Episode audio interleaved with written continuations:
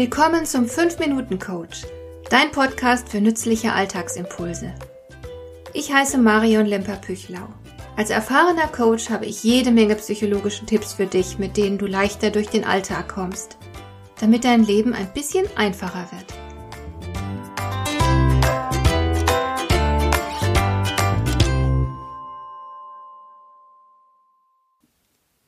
Ich weiß noch, wie beeindruckt ich war, als ich vor vielen Jahren Reinhard Springers Buch Aufstand des Individuums gelesen habe.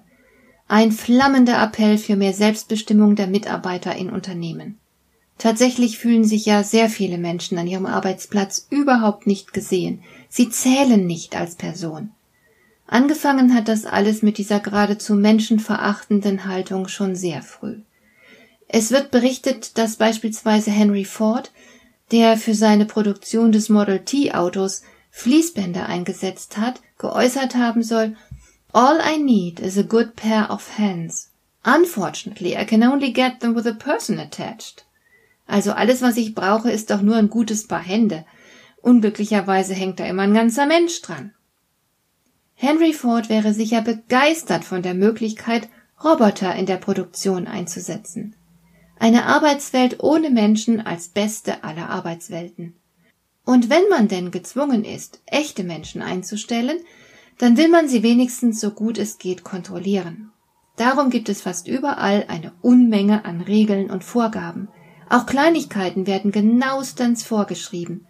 Das wäre auch eine gar nicht so schlechte Strategie, wenn, ja, wenn sichergestellt wäre, dass diejenigen, die die Vorgaben machen, auch die schlauesten wären. Wenn sie tatsächlich allen anderen überlegen wären und sich am allerbesten auskennen würden. Das trifft jedoch nicht zu, wie du sicher selbst weißt. Oft sind diejenigen, die in einer Organisation die Macht haben, anderen Vorgaben und Regeln aufzuzwingen, genau die, die vom Tagesgeschäft am weitesten entfernt sind und daher auch am wenigsten wissen, was gebraucht wird. Das Prinzip findet sich aber nicht nur in der Arbeitswelt.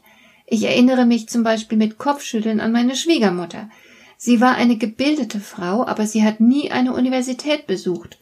Trotzdem hat sie sich berufen gefühlt, meinem Mann und mir Tipps fürs Studium zu geben, als wir anfingen zu studieren.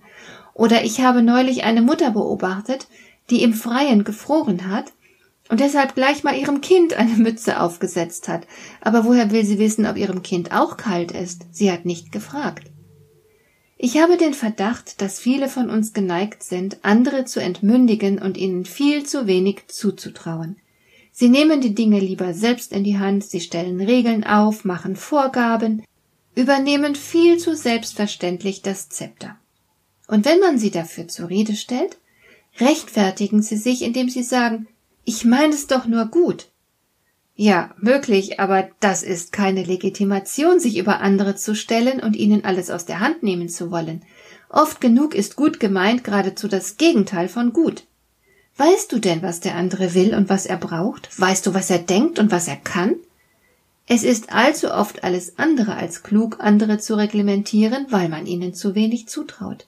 Genau genommen schadet man sich oftmals selbst damit, denn es bereitet dir viel Mühe und Arbeit, auf die anderen zu achten und dir deren Kopf zu zerbrechen, und dann musst du ja anschließend auch noch darauf achten, dass sie deine Vorgaben auch wirklich umsetzen.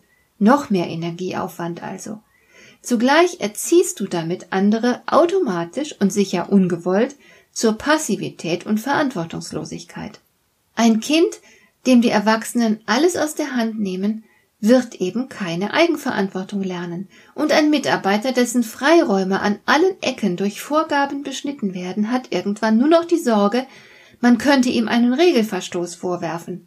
Aber er sorgt sich nicht mehr um die Aufgabe an sich, denn das tun ja andere im Übermaß. Niemand kann wachsen, dem man zu wenig zutraut.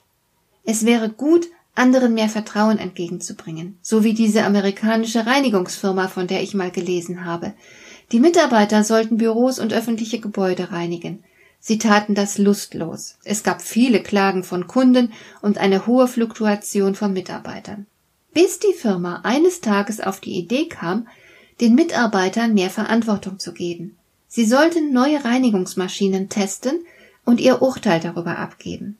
Fast über Nacht lief alles besser.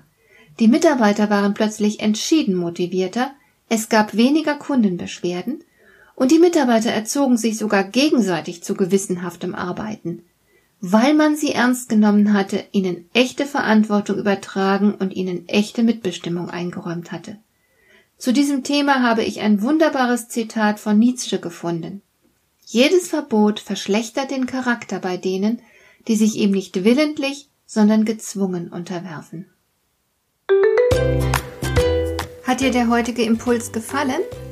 Dann kannst du jetzt zwei Dinge tun. Du kannst mir eine Nachricht schicken mit einer Frage, zu der du gerne hier im Podcast eine Antwort hättest. Du erreichst mich unter info@lemper-püchlau.de. Und du kannst eine Bewertung bei iTunes abgeben, damit diese Sendung für andere Interessierte sichtbarer wird. Schön, dass du mir zugehört hast. Bis zum nächsten Mal eine gute Zeit für dich.